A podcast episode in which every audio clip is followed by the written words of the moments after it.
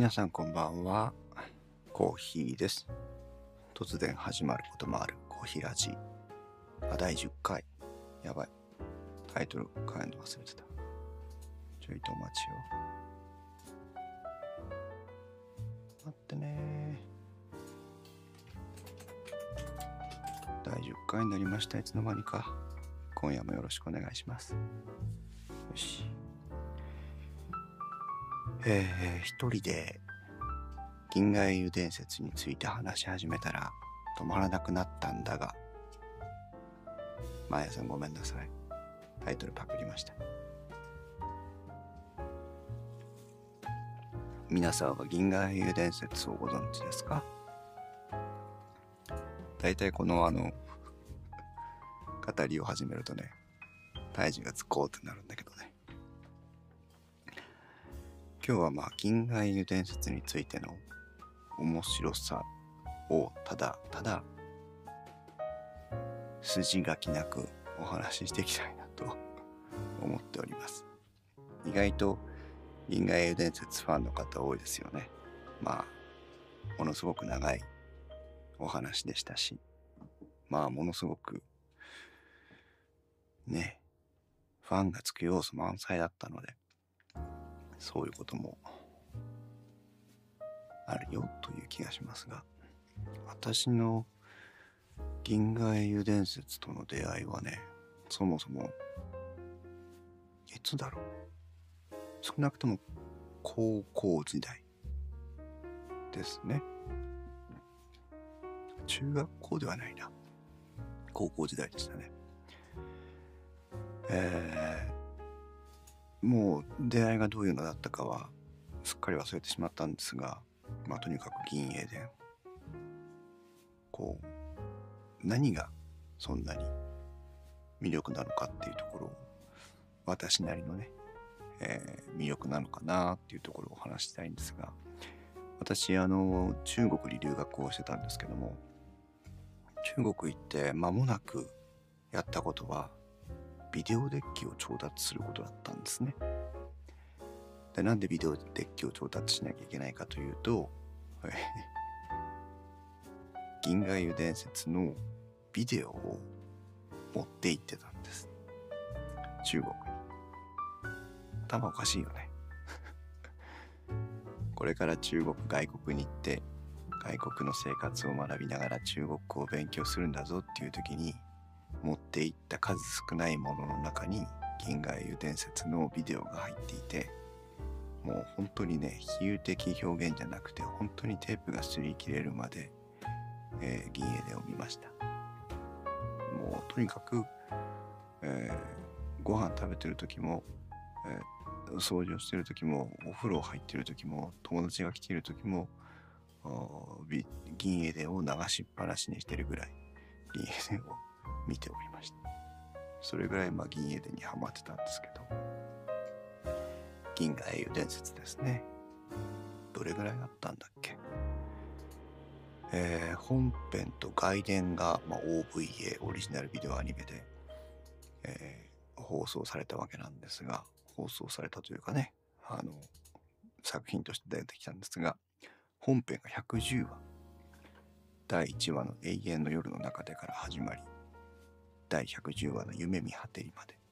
110話の本編。それから外伝がね外伝がまあいろいろなタイトルあるんですけどおそらくこれからなのかな。えっ、とスパイラルラピース第1話エルファシルの英雄から始まりえー外伝の第9巻おめ第4話まで。これが何話ある？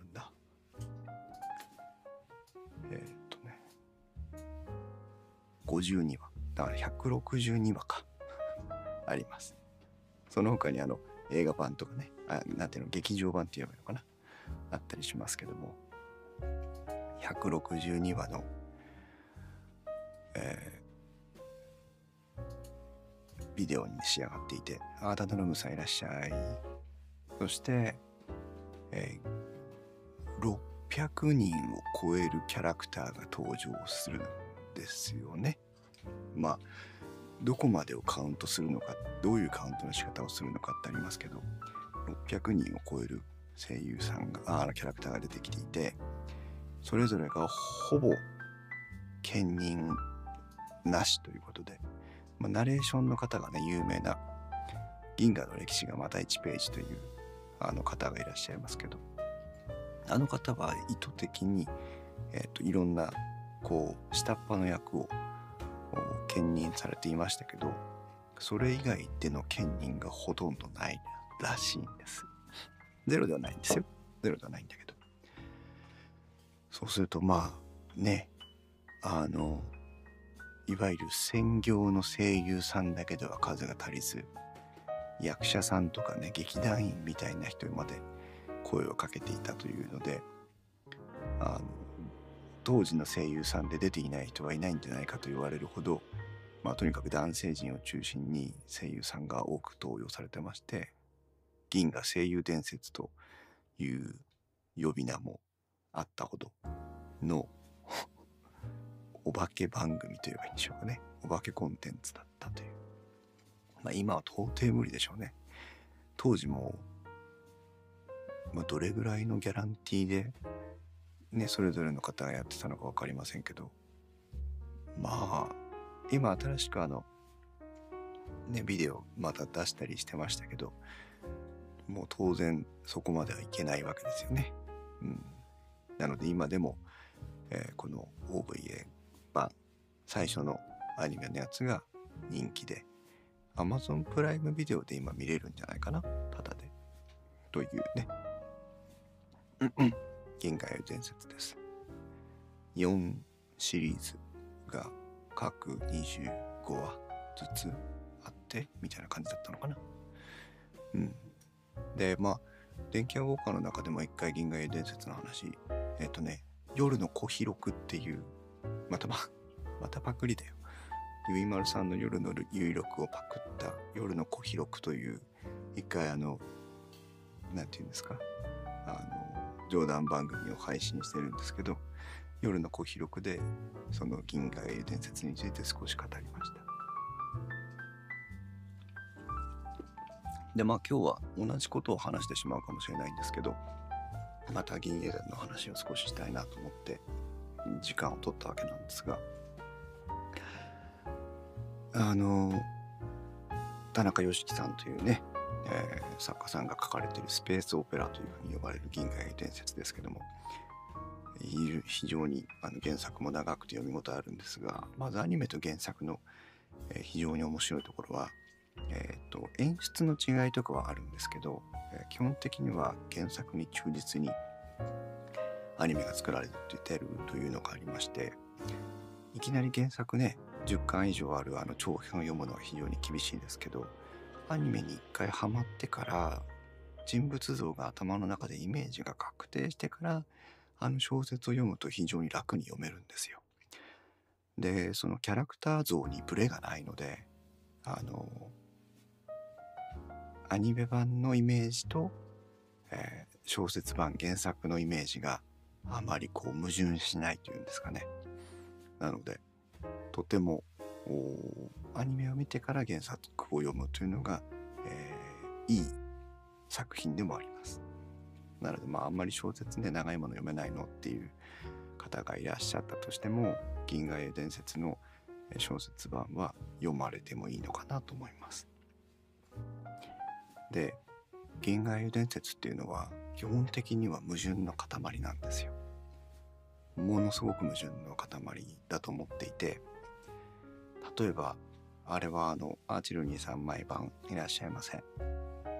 銀河英伝説っていうのは基本的に戦争のお話ですから、えー、戦争の中でいかに相手を騙していかに上手に勝ちいかに昇進していくかということが語られるわけですよね。で当然ですけど勝つ人が偉くなっていって勝つ人が称賛されていくんですけど、えー、反面ですねその戦争の悲惨さみたいなことを、あ、いらっしゃいませ？語るんです。で、まあ、当時の作画なんでまだ救われたかなと思うんですけど、結構あの頭がパックリ割れて脳みそドラーンって出てるような絵とか下半身と上半身が引き裂かれて内臓引きずって歩いてる絵とかあそういうのが結構出てきます。で、まあ、あの熱核兵器を使ったお話とかあまあ戦争でもねそのと何千人と乗艦する、えー、その宇宙戦艦が爆発するわけですからあそういう悲惨さもその同時に語られていくんですね。まあ、政治についてもその帝国主義の、えー、銀河帝国それから、えーまあ、民主主義の自由惑星同盟という2つの政治体制まああとはまあ地球教とかフェザーン自治領とかいわゆる経済主義の自治国であったり、えー、宗教が支配する国だったりというのも描かれていくんですが特徴的に、まあ、銀河帝国については、えーと、各皇帝が自由気まま勝手気ままに、えー、政治をもてあそび民衆をもてあそびで貴族階級とか支配者階級が、えー、その自らの国を腐らせていくっていうとこを前半では存分に描くんですがその中に生まれた、まあ、期待の星というかねラインハルト・フォン・ローエングラムという、えー、後の皇帝がその帝国主義の中にありながら結果的には民主主義的なこう前世を敷いていくという描かれ方をしていくんですね。そうすると一見帝国主義その一人が独裁をしていく体制というのは、えー、人民にとって民衆にとって、えー、その中で生きていく人間にとって悪なんではないかという切り口から入っていくんですけどもその中でもラインハルトという人物を通してその帝国主義のまあ好例といいますかいい例をまた描いていくというゆうすけさんもいらっしゃいませ。そうもう10回になりました。反面ね自由惑星同盟その帝国の圧政を脱する形で、えー、非常に、えー、苦しい、えー、調整1万光年という苦しい旅を経て人類がようやくその帝国の政治体制から外れた居住惑星を見つけてでそこに、えー、入植をして、え、社会を再構築していくというプロセスを経ていくわけなんですがなのでもういわゆるその独裁政治修具独裁政治とかね政治の腐敗というものから、えー、本当に命を通して、えー、独立してきた人たちの民主主義的体制が、えー、どんどんと腐っていくというシーンを描くわけです。でその腐っていく民主主義の中で翻弄されるもう一人の主人公ヤン・ウェンリーという。この政治の矛盾っていうのをねずっと作品の中で語られていて、えー、果たして、前世を引く帝国主義が正義なのか、えー、どんどんと汚職が進んでいって、えー、ごく一部の人間の利権を守るためだけの修具政治になっていく民主主義がいいのかみたいなことをずっと5作品中あの我々に突きつけてくるという矛盾いうのがあります。あとはまあ経済政治宗教かな宗教もですね、えー、基本的には自由惑星同盟も、えーと、銀河帝国も、まあ、宗教に対してはそれほど不寛容ではないんですがただその中でもそのいわゆるカルトチックな、えー、部分が描かれていきます。宗教っていうのは本来人の拠り所その苦しみや悲しみを乗り越えていくための心の支えになるのが宗教なわけなんですが、まあ、帝国主義下においては宗教というのは、えーと、皇帝以外のものに、すがる術を持たせてしまうので、えー、人民を統制していくっていうことだけを考えていけば、まあ、基本的には宗教というのはよろしくないんですがそれほど宗教勢力が大きくない、えー、おそらく時期を過ごしてきたんではなかろうかというふうに読み取れるんですけどもあまり弾圧を受けてません。翻って自由惑星同盟でもこちらは民主主義でやってますから、まあ、宗教を弾圧する理由はないわけなので、えー、特に問題もなくと。その中で脈々と地道に地道に勢力を拡大してきたのが、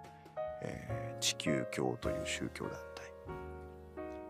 この宗教団体も本来であれば人々の救いになるはずの宗教であるはずが、えー、やはりこの宗教の中でも特権利権そういう俗っぽいところが語られていきます。ね、でこの地球教というのはあの大司教芸家というねいわゆる総本山総本部の一番上の人まあ帝国で言えば帝皇帝みたいな方がいるわけなんですけどもその下に、えー、その野心を抱く、えー、ドベリエ大司教だったかなという人がいて、まあ、このドベリエ大司教の、まあ、傀儡組織になってるわけですよ。でその手先としていろんな人物がその銀河帝国なり自由惑星同盟の中の表舞台裏舞台に出てきます。有名なところではあの自由惑星同盟のねあの政治家のうーんと ポッと忘れちゃった非常にね立場のある国家元首まで務めた人が、えー、地球教の地球教に利用され地球教を利用しているという、えー、立場にありましたけどもそしてその、えー、経済の中心地というかその経済で、えー、自分たちの国を自治して独立をしていたアイソプさんいらっしゃいませ、えー、フェザーン自治領というところのアドリアン・ルビンスキーという、えー、こちらの人物も地球教に利用され地球教を利用して、えー、やはりその銀河帝国自由惑星同盟の中で、えー、地方を強大化していこうということをやっているというそういうまた矛盾ですね。だそういうさまざまな矛盾が取り巻いているのが銀河英雄伝説。主人公の方に目を移していくと、えー、2人の主人公ラインアラットとヤン・ウェンリーという2人の人物がいるんですが帝国軍のヤン・ウェンリーはあの上昇の英雄というね常に勝つ英雄というふうに若い頃から呼ばれていましたけども、えー、お姉さんが、えー、皇帝のえっ、ー、となんだ側室じゃないし、要は皇帝に連れてかれちゃうわけですね。うん、これを機会にイソップさんも見てね名前は知ってるけど見たことないということですけどこのお姉さんまたすごく貧しい、えー、貴族下級貴族の家に生まれます。ラインハルトお父さんは飲んだくれて仕事も何もしなくて、えー、わずかなお金を得るために娘を皇帝に売り払うという。でこのお姉さんラインハルトのお姉さんは非常に綺麗な人で巻き立ても良くて性格も良くてでお父さんに売られていくっていうのを分かっていながらおとなしく売られていきます。でこのラインハルトはそういう下級貴族に生まれてその帝政銀河銀河帝国の、えー、貴族の貴族制度の在り方について昔からもう憎しみを覚えていてなおかつその最愛の姉を、えー、奪っていった皇帝に対して強い反感を持ち、えー、その皇帝を討ち取るために、え、力を得たいということで、えー、その軍人を目指していくわけなんですがもうお金もないので勉強もできないですから幼年学校に入りですね、えー、まあ若い頃から、え軍人の勉強をしながら育っていくという若い頃から反骨精神が強く若い頃から頭角を現していくというまさに天才まさに英雄。そういう人。この人が姉を失った反感だからこのお姉さんが皇帝に連れて行かな行かれなければ銀河帝国というのはもうあっという間に滅んでいたであろうということですし、えー、お父さんが少しでもお酒を節制してですね仕事をするようなことをすればあ銀河英伝説自体始まらなかったんだなということなんですけどそのお姉さんを奪われて、えー、銀河帝国皇帝を打ち倒すことを決意してこうそれを胸にね戦っていくわけなんですが。まあ一人じゃできないですね。で、えー、キルヒアイスという隣人こちらは貴族の人じゃないです。平民の人ですがたまたま、えー隣同士になったそのキルヒアイスをなぜか古文のように扱いまあ古文とは言ってませんけどね。あの友友としてその彼だけを友として、えー上を目指していこうと。でこのキルヒアイスもそのラインハルトのカリスマ性に惹かれ、えーもうその幼年学校の頃からラインハルトに従うことを誓うと。まあ後にね非常に悲しいストーリーに発展していくわけなんですがというその帝政の中にあって帝政を覆そうとするラインハルト上昇の英雄非常に戦争の天才もう絶世の美男子まあ美男子っていうのは不幸が似合いますね。はい、片やヤン・ウェンリーという自由学生同盟の主人公ですけどもこちらは、まあ、お父さんがポンコツなことには変わりないんですが、えーお母さんは死んだのかな別れたのかなあー覚えてませんけどお父さんはね、えー、と古美術品の収集を趣味とする惑星間輸送船の艦長さんだったのかな。でえお母さんもいないもんですからヤン・ウェンリーはそのお父さんの輸送船の中で大きくなっていきます、えー非常にぽやぽやっとした描かれ方をしている幼少の頃ですけども、えー お父さんが事故かなんかで亡くなってしまうんですね。うん、まあ艦長艦長足らんとしたお父さんとしてはまあ立派な方だったのかもしれないですけどヤン・ウェンに幼いヤン・ウェンにとって不幸だったのはお金がないとお父さんがあの稼いだお金をでせっせと壺とかを買うんですけど、まあ、ほとんどが贋作ということで、えーお父さんが亡くなったら全財産も失うということになりまして自由惑星同盟というのは帝国軍と長く戦争してるもんですからてかそもそも帝国軍と、えー打ち倒すために成立した政治体制ですから、えー常にまあ戦争下にあって防衛大学みたいなところはねただで勉強させてくれる場所ということでヤン・ウェンリーは、えーやむを得ず防衛大学に、えー入学していくことになります。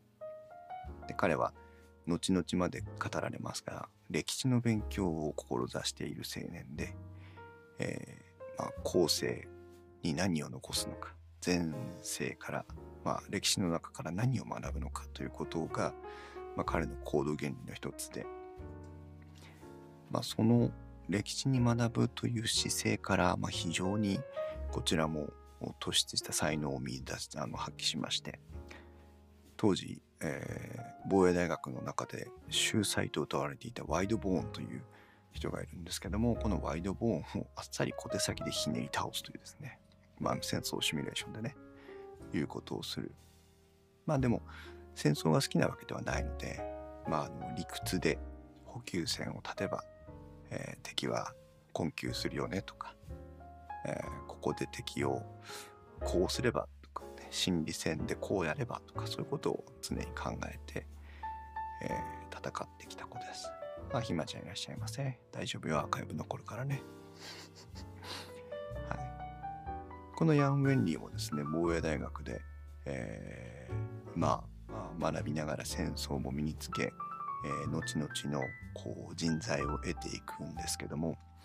えーラインハルトとは対照的にですね、あんまり悲惨な雰囲気はなく、えーごくごく普通のまあ学生として、まあ、戦時下のね学生として、えー生活をしていくことになります。後に本編が終わった後に外伝で語られるんですけどこのヤン・ウェンリーの周りの人々を描くとかねいうのが結構面白くてですね本編が終わったら外伝も一緒に楽しんでほしいなと思うところなんですがまあこここは唯一ラインハルトもヤン・ウェンリーも共通するところとしては、えーまあ、不遇な身の上に生まれ育ったというところぐらいでしょうか。うん、この2人を軸に、まあ、物語は語られていく群像劇になっています。大体あらすじこんなとこよね導入の部分はね。そう。で銀エデンの面白さっていうのは、まあ、ストーリーが面白いのはもう当然なので今更語りませんがその今語ったさまざまな矛盾というものを勉強していくのが銀河英雄伝説の面白いところで私の中国にいた時の後輩もね私が銀英伝を見てるもんですから常にあの面白がって見るんですけど彼はただ単に戦争が面白いとか出てくる人たちのなんか間抜けな感じが面白いとかいうその上っ面の楽しみ方しかしてなかったんですが私は結構この社会体制の何たるかみたいなものの見方みたいなのを銀英伝を通してこうものの見方のヒントをもらったみたいな感じです。皆さんもね、えー、ただ単に群像劇ただ単になんかストーリーを楽しむだけ以外にもそういうその今の世の中を、えー、理解するためのなんか視点を得るつもりであのいわゆる教科書だと思って銀英伝を楽しんでいただきたいなというのは正直私が一番強く思うところなんですけど例えば自由同盟軍民主主義を引いていて、え、人民に選ばれし代表が、まあ、市民に選ばれし代表が、えー、政治家になり、えー、国をコントロールしていく。まあ日本と一緒ですよね。なんですけど、その中には当然、えー、利権があり、えー、私利私欲があり、さまざまな政治の中でも、えー、そういうものが渦巻いています。で、その戦争をきっかけに特需が湧いたり、えー、地位の入れ替えがあったりさまざまね戦争に反対したあなたはダメだ戦争に賛成したあなたはどうだというようなことが語られるんですよね。それはまさに今この日本とかあるいはアメリカとかを見ようと思った時にあるいは戦争してる、えー、その他の国家を見ようと思った時にあなるほど何かこういう考えでなってるのかなっていうふうな、ことを理解するためのきっかけになる。例えばまああの、ヨタ話の息を出ませんから真に受けないで聞いてほしいんですが、例えばですよ、えー、アメリカで、とある、まあ、評伝といいますかね、その、えっ、ー、と、団体が様々あるわけですよ、アメリカにはね。なんたらなんたら団体みたいな。そこが、例えばトランプさんに票を入れる。あるいはバイデンさんに票を入れる。そういう行動をとるときに、ああ、この彼らの行動原理の裏側にはこういうのがあるんじゃないかろうかと。あるいは逆に、そのトランプさんが何かを発言する、バイデンさんが何かを発言すると言った時に、なるほど、彼らのこの発言は、こういう人たちの、えー、心象を良くするために語ってるんじゃなかろうか。そういう見方をするためのなんかこうテキストになってくれるのが銀英伝なんですよ。うん、その民主主義の中にあっても表に出てくる発言行動さまざまな現象というのは裏に何があるんだろうなという感じがあります。翻って銀河帝国の方の政治体制こちらはまああんまりその我々にとって現実としてはね学ぶべきところはなかろうとは思うんですがあまあね、ちょっと前のソ連とか、あるいは現在の北朝鮮とか、その他、まあ、共産主義国であったり、まあ、軍事政権が、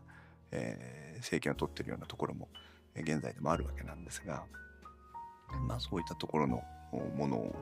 を理解するためにはテーマとして一つ面白いのかなと思うんですけども、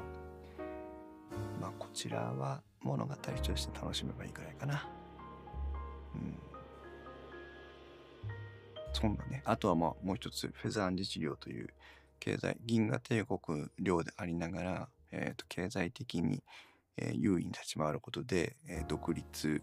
自治権を有しているという。で、ここが窓口になって自由同盟、惑星同盟との経済的交流や、まあ、あるいはそのスパイ活動とか情報の交流とか、捕虜の交換とか、そういったことをやってるという不思議な中立地帯があるわけなんですけども、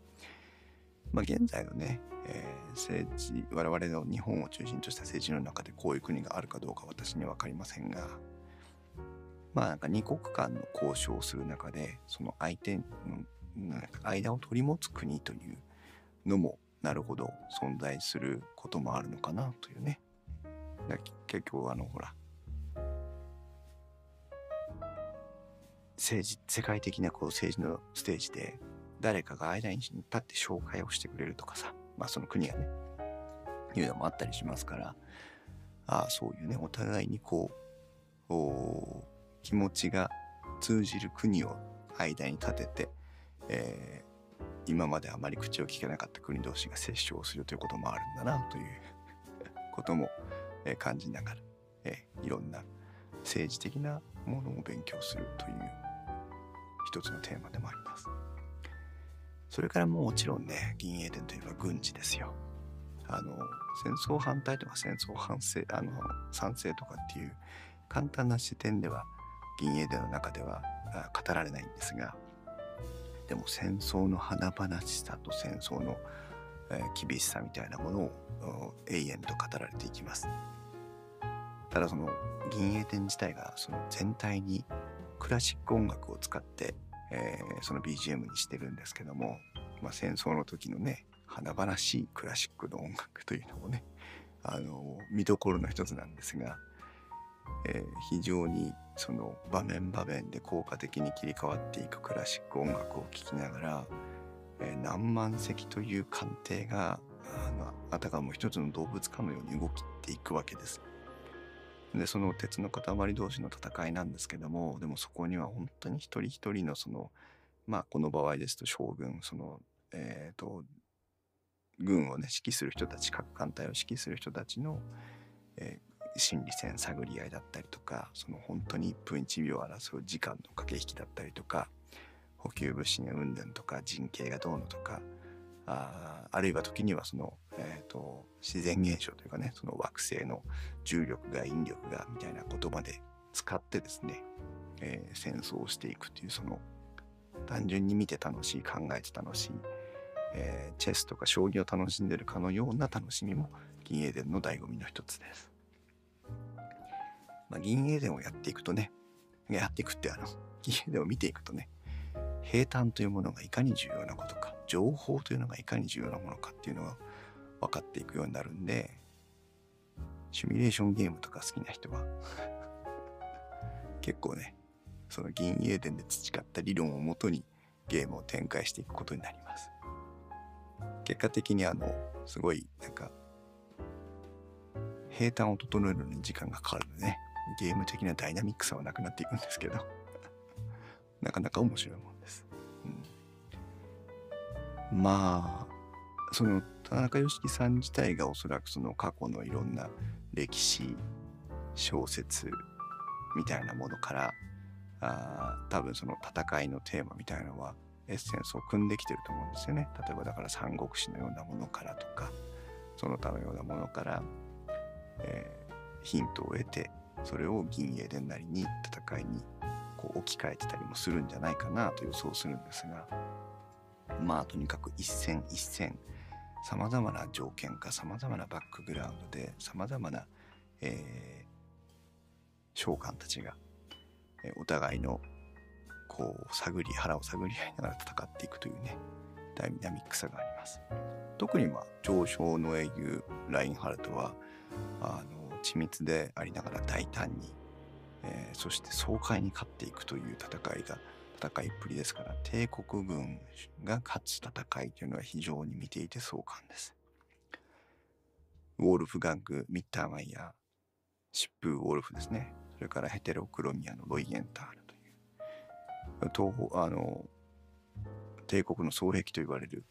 2人なんですけども、平民でのミッターマイヤーと、えー、貴族出身のロイエンタールというのが帝国の中でも2大、えースーパースターでですね、えー、ラインハルトとキルヒアイスという2人の主人公の下で、えー、共に戦っていくんですが、帝国軍というのは実に人材が豊富で、えー、そのロイヤンタル・ミッターマイヤーの他にもですね、様々な、えー、貴族出身、平民出身の将官たちが登場してきます。いやー、もう帝国軍は魅力的、本当に。もうね、誰をとっても魅力的ですね。で帝国軍でも内戦があったりしますので、まあ、割と序盤の方なんですけども、えー、モンバス貴族という昔からの貴族その銀河帝国時代の貴族と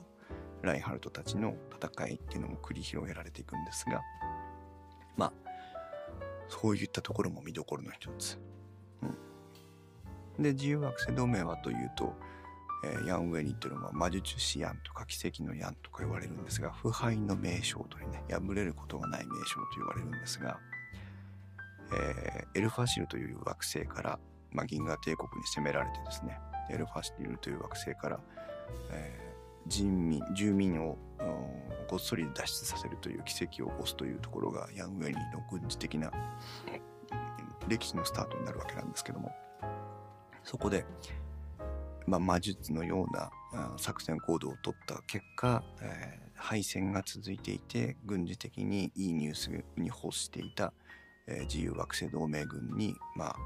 広報のプロパガンダの材料として使われながらえー、結果的に役職も上がっていく功績を積んで役職が上がっていくという、まあ、本人は全く望んでないんですけども厳しい局面に放り込まれてどんどんと勝っていくという、まあ、とにかく負けないための算段を常に考えているというのがヤング・ウェンリーでして、えー、その行動の全てはその過去の、えー、歴史書の中にあるその過去の人間の失敗過去の、えー、軍事的な失敗から学びえー、それを現在に生かすという基本スタンスで、でヤンウェンリーにはユリアンという、え、戦争孤児を養子にして、で、そのユリアンがヤン・ウェンリアに憧れを持っていて、ヤン・ウェンリーはユリアンに語るというスタンスで、我々にその、えー、戦争戦術戦略の何たるかというのを語ってくれます。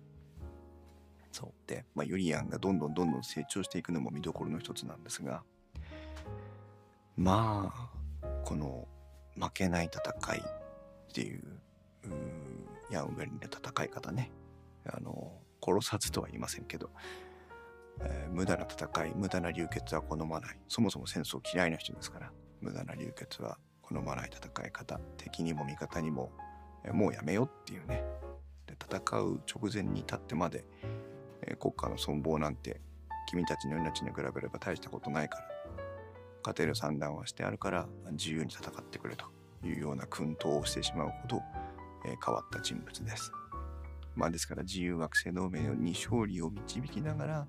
自由惑星同盟のお歴々からは常に煙たがられているという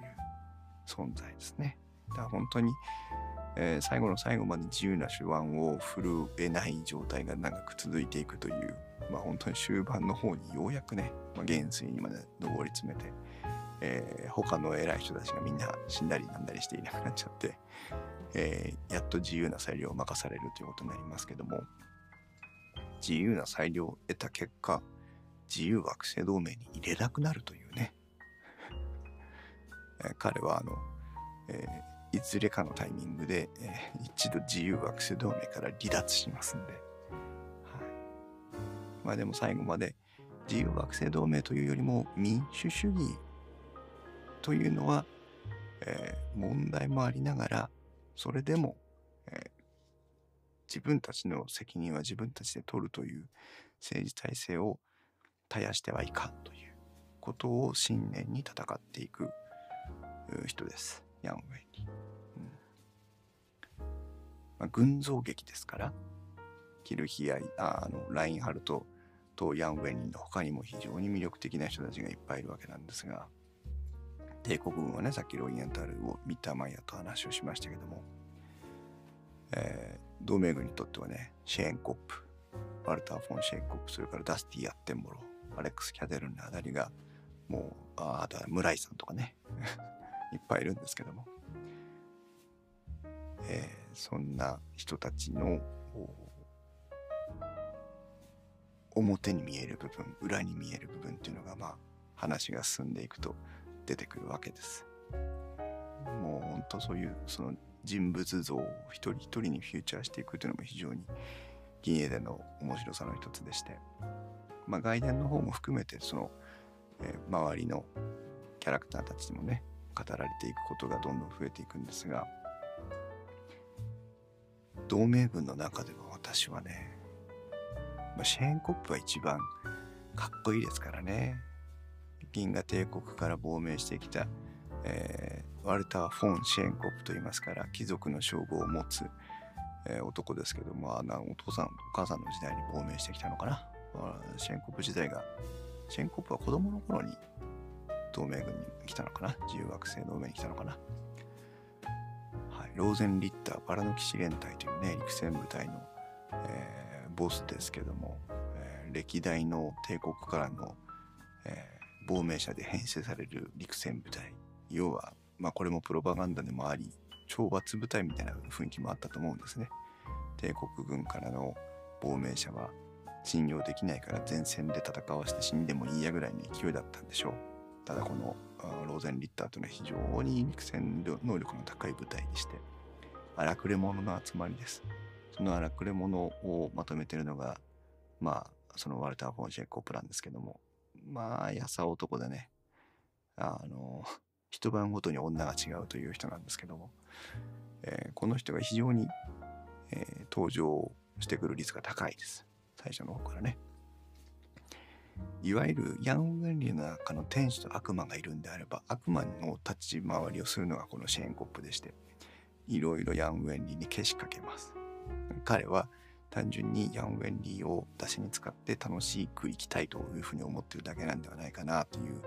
思いも反面、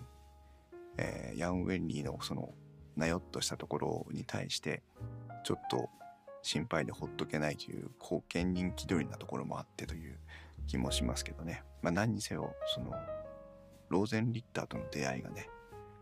えー、作品の割と序盤の方に出てくるイゼルローン要塞攻略作戦というところに始まるんですけども、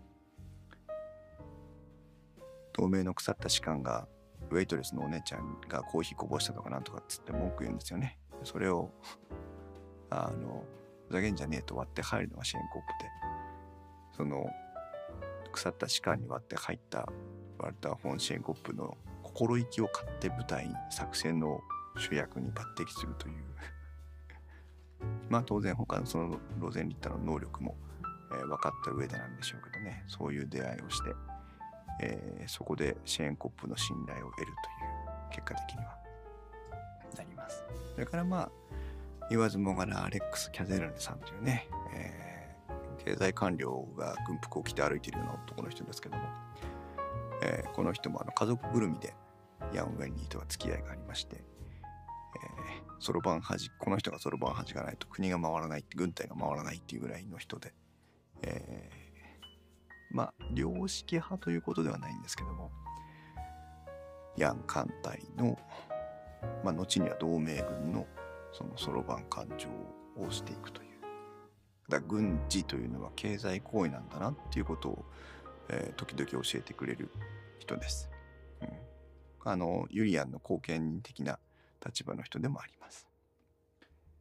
それからね、えー、ヤン・ウェンリー、ヤン艦隊の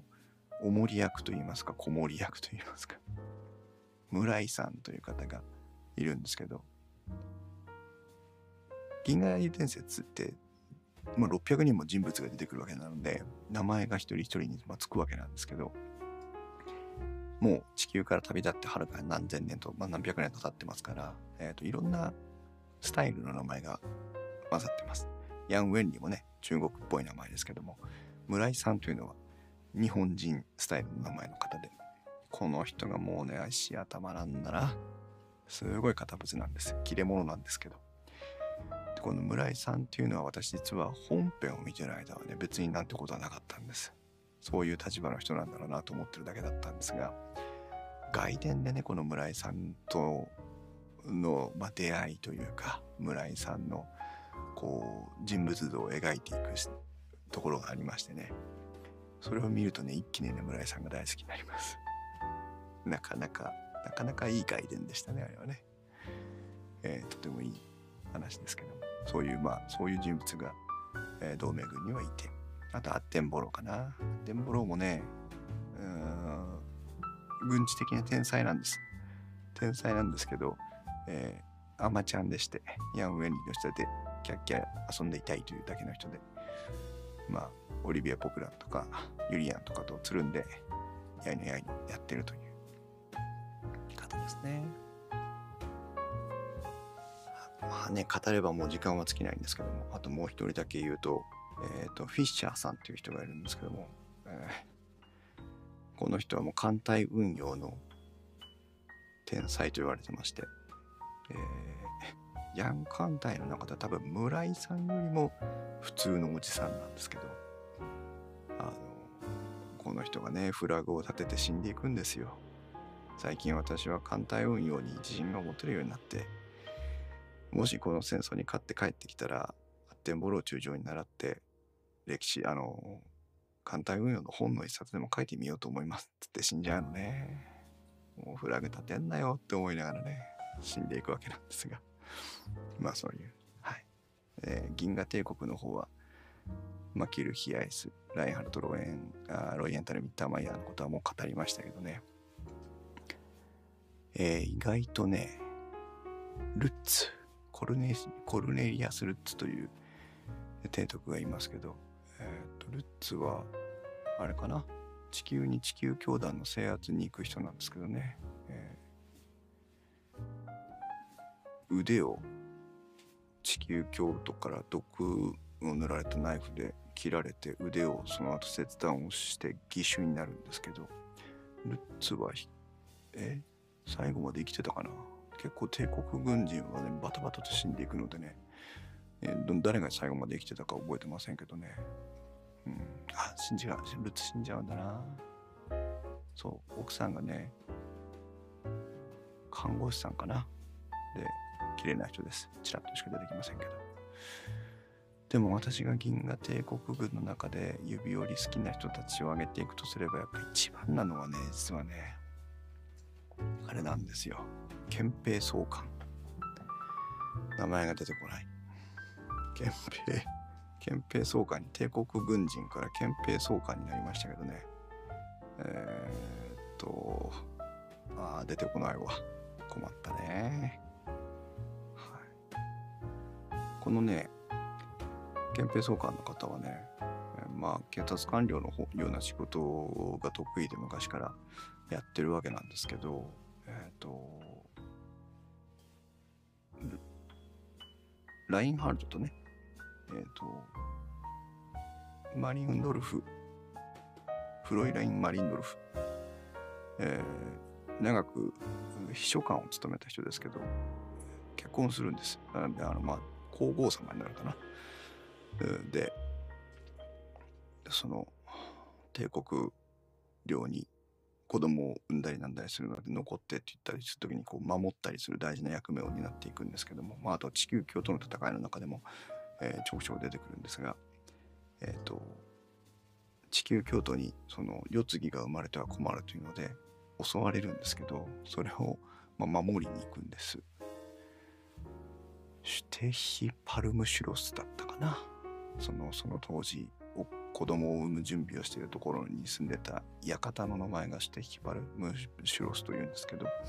その館に火を最終的には火をかけられましてで中に寝てるんですというもうすぐお生まれになるんですということであの女官の女の子が帰ってきて動揺してるんですよ。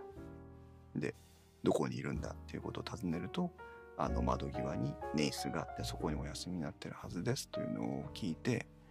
えー、そこに自ら助けに入っていくんですけどそのその侍従の女官の女の子が その助けてくれる様を見ていて一目惚れして後にその子と結婚していくというそのすごい堅物なんですよ。もう正義が軍服を着て歩いているようなもんですから、その良識の塊みたいな人なわけです。まあ、あの、別に正義の人ではないんですけど、とにかく規律正しい人なんですけど、そういうなんか思いがけないエピソードで奥さんと出会うというね、いうのも面白くて、私その彼の人柄も、その考え方も行動原理も結構好きで、なので、その、なのかな。なんとなく50、あ、そう、ケスラーですよ。さすが。ありがとうございます。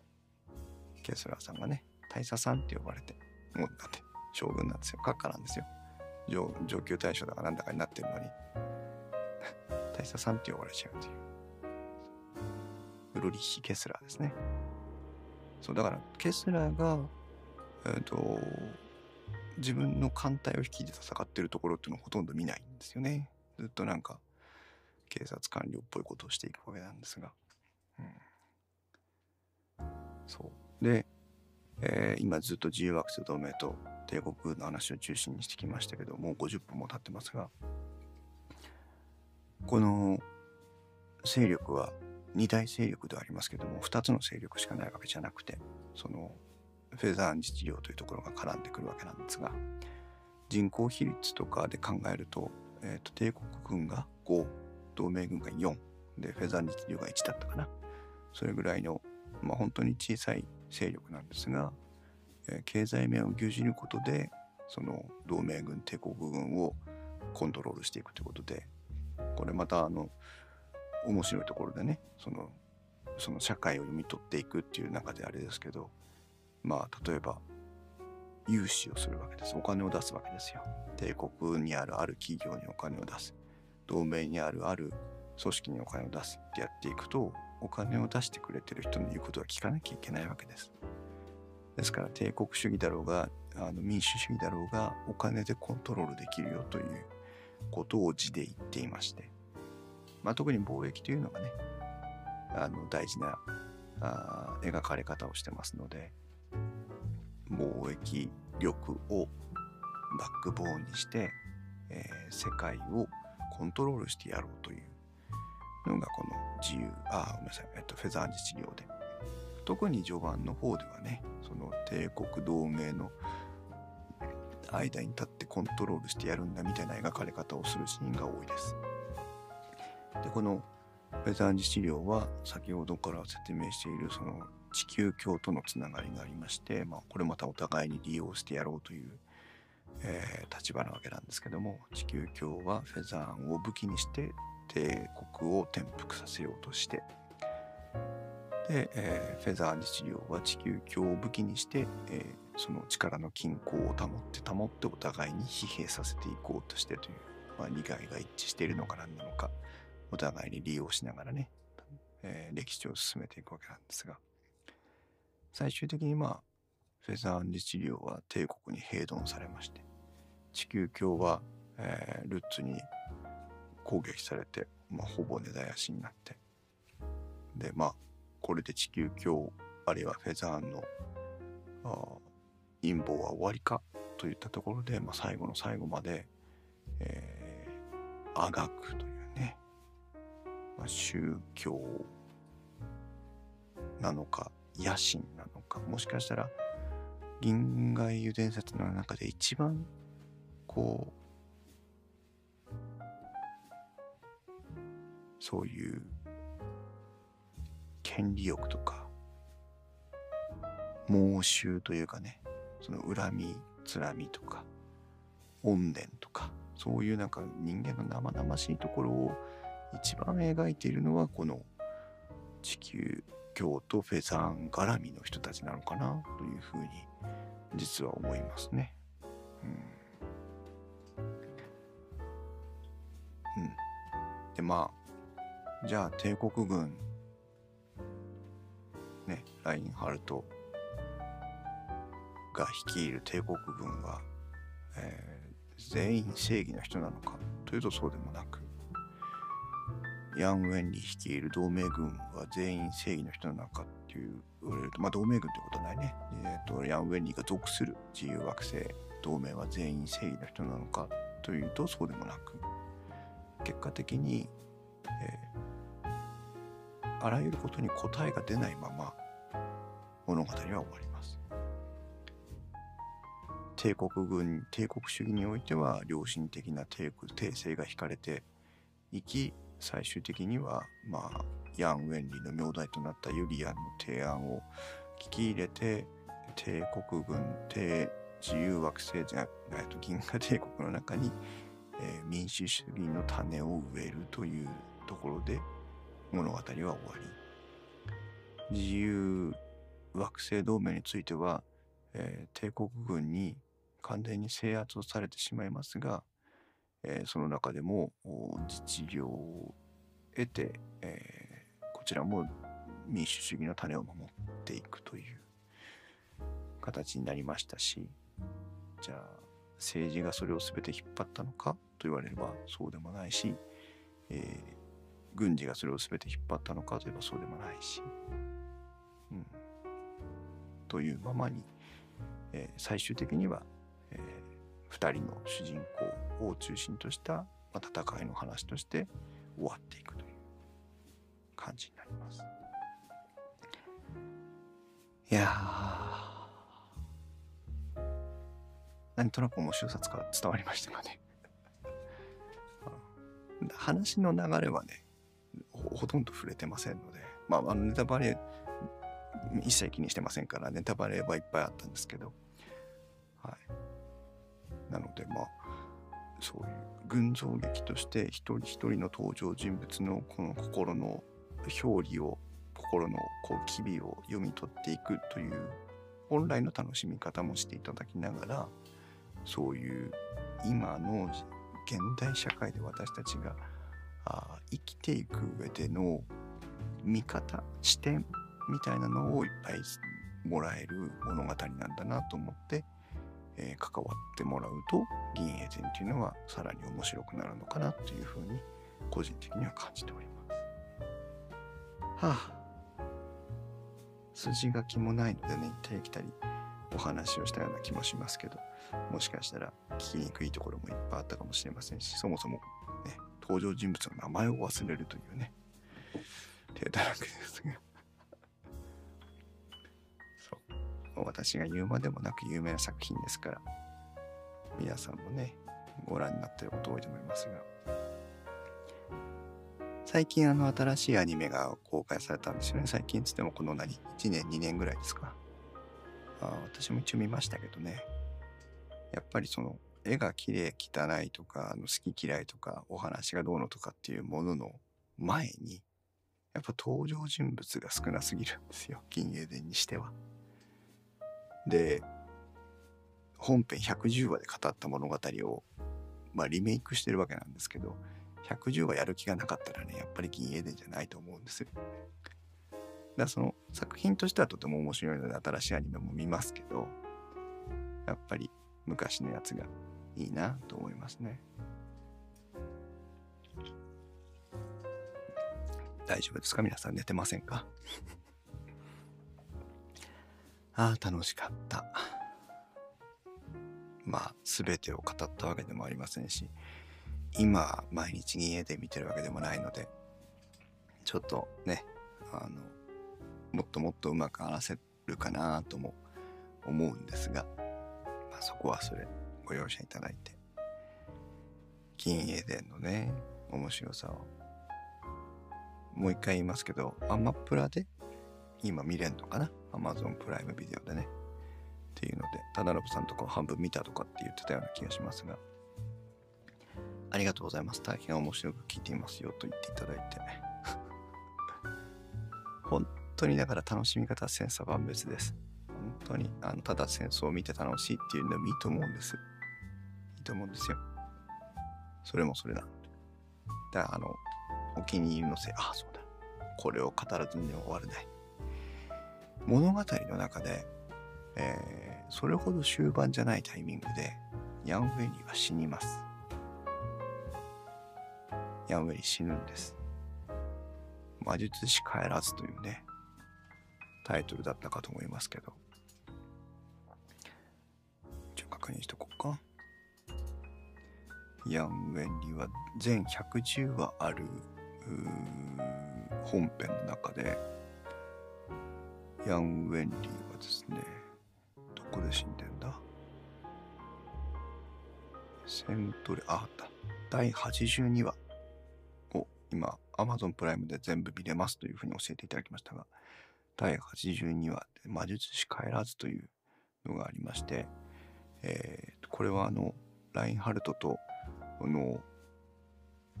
自由えーヤンウェンリーとその自由同盟惑星同盟軍とその銀河帝国軍の、えー、とその現体制の財政たちが集まって戦う、えー、回廊の戦いというのが前中後編と3回に分かれて描かれているのが79話80話81話とありましてね、えー、ここでその両軍が雌雄を決するんです。でもその中で、と、ラインハルトがね熱かな？体調不良で、え倒れましてねで一旦この戦いにその、まあ、引き分けのような状態で幕を引こうという形になりましてね。で、一回話してみるっていうことになるんですよ。で、その時になんと、ヤンは地球京都に暗殺されてあっさり死にます。82話。で、最も劇的なのは、このヤン・ウェンリの声優をされてた方、この82話を撮り終わってですね、まあ、どのタイミングかは分かりませんけど、その声優さん自体も亡くなります。当時、ものすごく衝撃的な話だったそうです。全110話ある本編の中の82話でヤンウェイになれるという。まあ、死んでからもモノローグ、その要はえっ、ー、と、ユリアンが見る想像のヤン・ウェンリーとして、あるいは過去のヤン・ウェンリーとして、ヤン・ウェンリーが登場する予定があったようなんですが、そういうこともできなくなってしまうという形になりまして、作品に出ている登場人物たちもヤン・ウェンリの死による喪失感に苛まれますが、見ている我々もヤン・ウェンリの死に喪失感に苛まれるというこれはあの物語として取り扱ってしまってはあの声優さんに非常に失礼でこういう言い方するとちょっと、えー、気分を害される方もいらっしゃるかもしれませんがもうここまでそのヤン・ウェンリーと声優さんがシンクロしてしまうのかというふうに思わざるを得ない何かこう不思議な縁といいますかねまあ、残念ながら亡くなってしまう。あとはもう、ヤンが語るであろうセリフを代わりにユリアンが語ったり、あとまあ最終的に別な方が声を当てる形で、えー、どうしてもばあと作品として成立しないところはね、えー、なっていきましたけど、まあそういうちょっとなんか、数奇な運命もね、合わせ持ったドラマチックな作品に仕上がったという形でございます。ねせっかく Amazon プライムで見れますので、えー、おっと、なんかエラーが出てるけど大丈夫かな？ということで、えー、1時間にわたってお話をしてきましたけども、お楽しみいただけましたでしょうか。もうすでに見た方もねいらっしゃると思うんでその方はこれを機会にまた見直していただいてまだ見たことないよという方がいらっしゃれば、まあ、何か機会を捉えて、えー、見ていただければいいなというふうに思いました突然始まることもある小平寺第10回一人で銀英伝の話をしたんだがこれから銀英伝見ようかな今夜もお付き合いいただいてありがとうございました。また明日できればいいな。まあ、銀兵での話はしばらくしませんけど。ぜひ皆さんもね、えー、長い、長い作品楽しんでみてください。それでは皆さん、せめて今夜は銀英伝のいい夢を。おやすみなさい。ありがとうございました。